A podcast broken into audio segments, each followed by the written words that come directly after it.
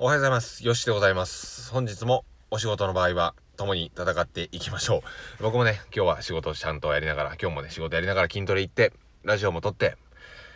もうね、やること多いんですけど、なんかね、だらだら文句言いながらでも、うん、続けていくのがいいかなと思っているので、頑張っていきたいなと思います。一緒に頑張りましょう。えー、いい天気ですし、ちょっとね、気温は冷たいみたいなので、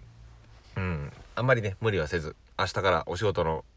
方も、場合もあるかと思いますが、共にね、私、吉と頑張っていきましょう。はい。というような感じで、今回はですね、ちょっと先を見ようというような話をしていきたいなと思います。で、これ非常に考えは大切だなと思っているんですけど、大切な考えだと思っているんですけど、あのー、なんかね、今やってる行動が何か次のことに繋がってるかっていうのを結構僕は考えてやったりするんですよ。例えば、うーん、まあ悪い例で言うと、飲み会とかで言うのであれば、その時めちゃめちゃ楽しいですよね。その時めちゃめちゃ楽しいけど、その飲んだお酒は、もう、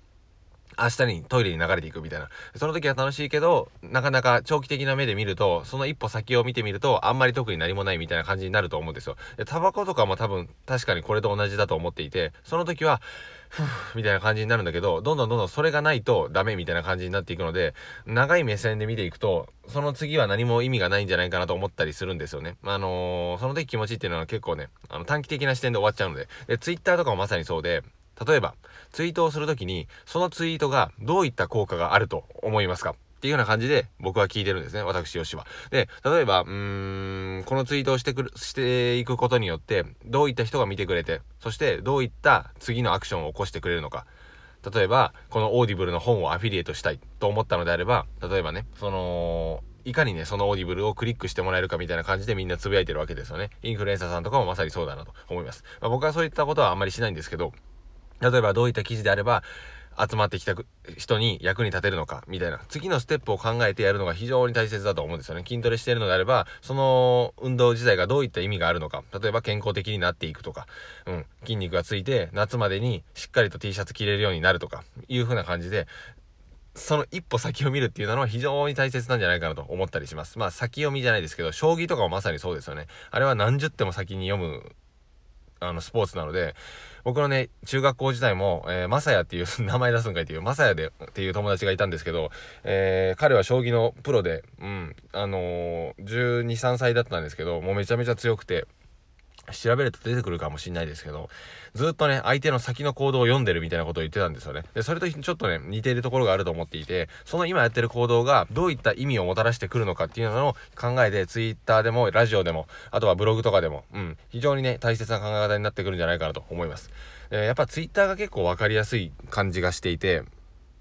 あのー、まあ、例えば何々食べましたとかっていう風なツイートは、どういった意味を次にもたらすかっていうようなことを考えてみてほしいんですよね。えー、アイドルとか有名人じゃない限りは、基本的に意味がほとんど薄れていくと思いますし、あの、自分らしさっていうのは、まだまだ出せる段階じゃないんじゃないかなと思ったりすることもあったりするんですよ。で、僕もそういったことをやってしまっていたので、あ、これは何の価値もないし、次にも繋がらないからやめようっていうような感じで、もう今は全然しなくなったという風な感じになります。で、あのー、次のね、ステップっていうのを具体的に見ていくために、あのー、一歩先を、ツイッターで言うのであれば、どういったところをつぶやけばいいのかっていうようなことをね、考えるだけでも、本当にね、つぶやき方であったり、つぶやく内容であったり、お客さんもね、迷わずに進んでもらえるので、まあ、一本の川みたいな感じなんですよね。ツイッターを目にします。その後に下に流れていって、最終的にはどういった行動をしてほしいのかっていうような出口をね、分かりやすく整備しておくことによって、次の一歩お客さんも踏み出しやすいし、こちら側としても、ちゃんとしたツイートを入れれるし、価値提供もできるし、っていうような感じでございます。で、例えばブログとかもあった方が Twitter から繋げられるし、YouTube とかもまさにそうですよね。繋げられますよね。ヒマラヤラジオとか、スタンド FM とか、ラジオをしっかり作っておけば、Twitter からラジオに流れてくるとか、いう風な感じになったりするので、まあ、もちろんね、そのアルゴリズム的なところはあったりするんですけど、まあまあそんなね、硬い話はなしとしてという風な感じで、次の行動に繋がっていけるか、次の一歩はどうなっていくのかっていうようなことを考えるだけでも、ツイートの内容であったりね、発信の内容、そして生き方さえもが変わるんじゃないかなと、私、よしは考えておるという風なラジオでございました。ではでは、えー、ちょっと早いですけど、今日も一日頑張っていきましょう。非常に天気はいいですし、今もね、あの、太陽に照らされながらラジオを撮っているんですが、光の力を浴びて、なかなかね、うまくいかないこともね、僕もたくさんあって今はちょっと悩んでるんですけど、うん。まあまあまあまあまあ無理してね やる必要はないと思いますしなんとか耐えながら共に、えー、進んでいただければなと思いますというか、まあ、そんなね状況でないかもしれないですけどちょっと僕の愚痴を聞いていただいてありがとうございました。ではではまた次回の放送でお会いしましょう。さよなら。